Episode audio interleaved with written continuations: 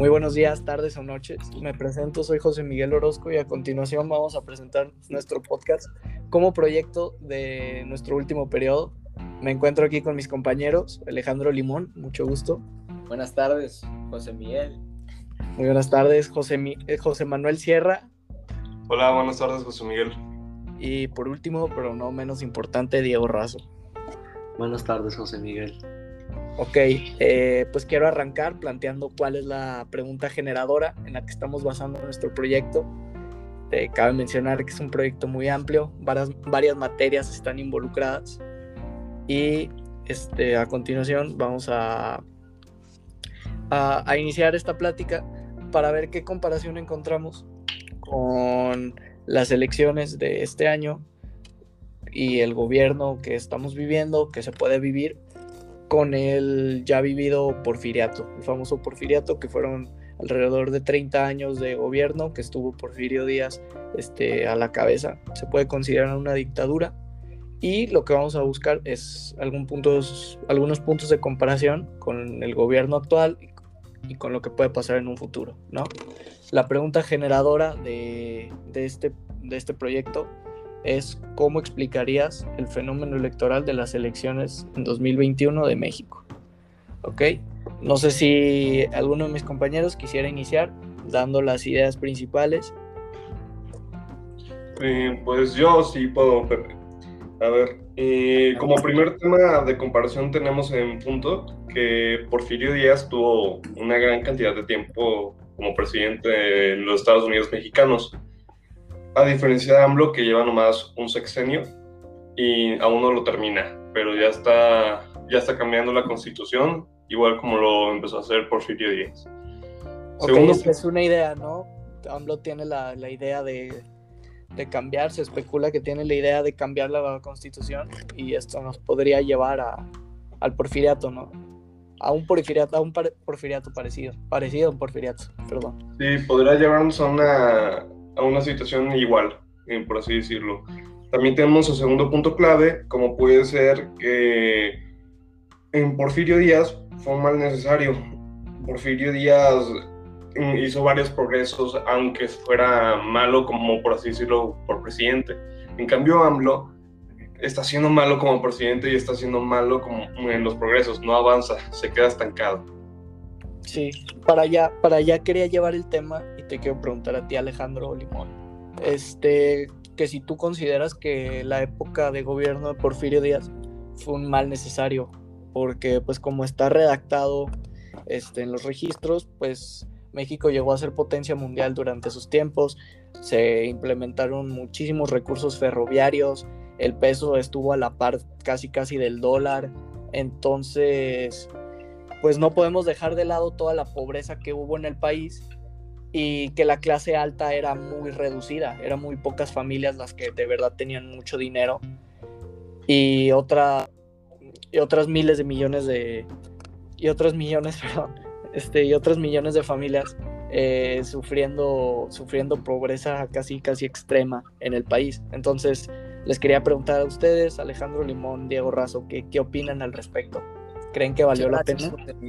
Fíjate, yo tenía algo, una idea clara que, que ya va a venir a hablarles en este podcast. era precisamente esto, este, de el, el, crecimiento a cambio de la, la, desigualdad económica que habían entre los distintos, este, entre las distintas personas. Este, porque había más del, creo que más del 87% de las, de las riquezas del país estaban dentro de un simple grupo social, este, social socioeconómico más bien. Y este, pues sí es cierto que hubieron grandes crecimientos este, económicos. Creo que fue durante el tiempo de Porfiriato, fue uno de los, si no es que el mejor o el segundo mejor tiempo económico de México, pero a consecuencia de que todo el dinero estaba yendo hacia ese ochenta y tantos por ciento, de la población, lo cual afectó a ese, pues, otro, perdón, 87% de la población estaba quedando afuera. Estaba en pobreza, ¿no? Sí, sí. Exacto, lo dije al revés. Lo redacté al revés.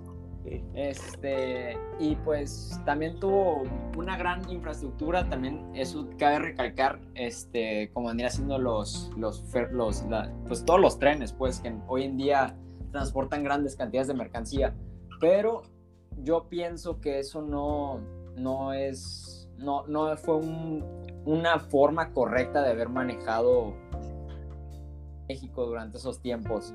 Este, y puede ser que se repita, pero en, este, en estos casos estamos hablando de que durante el periodo de mandato de, de AMLO han habido unas grandes pérdidas económicas.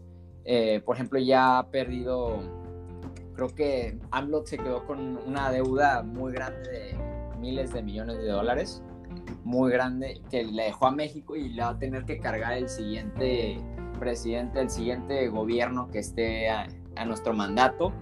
Y pues yo pienso que está siendo hasta incluso peor el mandato actual y además de que se está queriendo este, acoplar como una dictadura a nuestro país. Y más o menos un poquito eso te quería, les quería venir a hablar en este podcast. Muy bien, tú Diego Razo te, te veo muy callado. Pues yo lo que les quería venir a platicar en este podcast es que estas elecciones no son iguales a las otras. ¿Por qué? Porque en estas elecciones se decidieron el, el domingo pasado, salieron los resultados, o sea, estas elecciones fueron muy diferentes porque si Morena ganaba, podían haber cambiado la constitución, haber hecho las leyes que quisieran para su favor.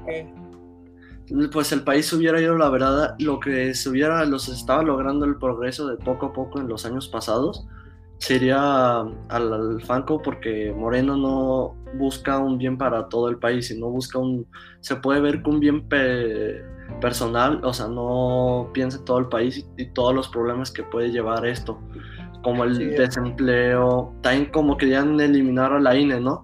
Aparte estas elecciones fueron diferentes por, por la pandemia, ¿no? Entonces la INE tuvo que buscar una manera para que no hicieran trampas al votar, manera de que las personas mayores pudieran votar sin que se contagiaran de COVID. Sí, así es. Este, a lo de cuando dices que Morena ganara, te refieres a, a reafirmar su, su mayoría en, la, en, las cámaras y en, y en ganar diferentes gobernaturas y alcaldías, ¿verdad? Sí, en diferentes estados.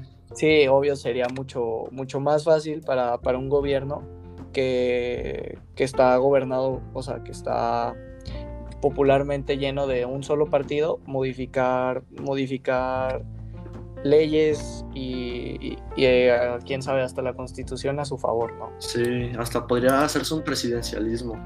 Sí, claro, claro, en eso estoy de acuerdo. Y creo que otro de los puntos de comparación es que Andrés Manuel López Obrador y Porfirio Díaz están, están obsesionados con una idea. Hemos visto el discurso de Andrés Manuel que es siempre de separación y que a él lo están atacando y que la derecha lo está atacando. Entonces, ese es un, discurso siempre muy, muy, muy que separa, a, que separa al país y, y, que, y que él siempre se quiere hacer ver como la víctima, ¿no? En cambio, acá tenemos a Porfirio Díaz, que, como es sabido, tenía una obsesión con el estilo, estilo europeo de país, ¿no? Eh, se puede ver en las construcciones que aún, que aún quedan. Eh, se puede ver hasta que a él le gustaba que lo pintaran como un hombre alto y blanco, cuando en realidad pues era, era así como, como nosotros, ¿no? Más morenito y chaparro. Entonces creo que cuando, cuando un presidente está muy obsesionado con sus ideas, se puede llevar al pueblo entre las patas. Concuerdo contigo. no sé si alguien de ustedes, José Manuel Sierra, este, te gustaría concluir, dar los puntos más importantes que se vieron aquí. A mí me gustaría concluir con, con una cosa que está pasando en las actuales elecciones y que no había pasado anteriormente en las actuales elecciones, ningún partido apoya a ninguno en cuanto a lo que tiene para ofrecer al pueblo. En las, en las antiguas elecciones siempre había mínimo dos, tres argumentos que ayudaban al partido menos peor, por así decirlo.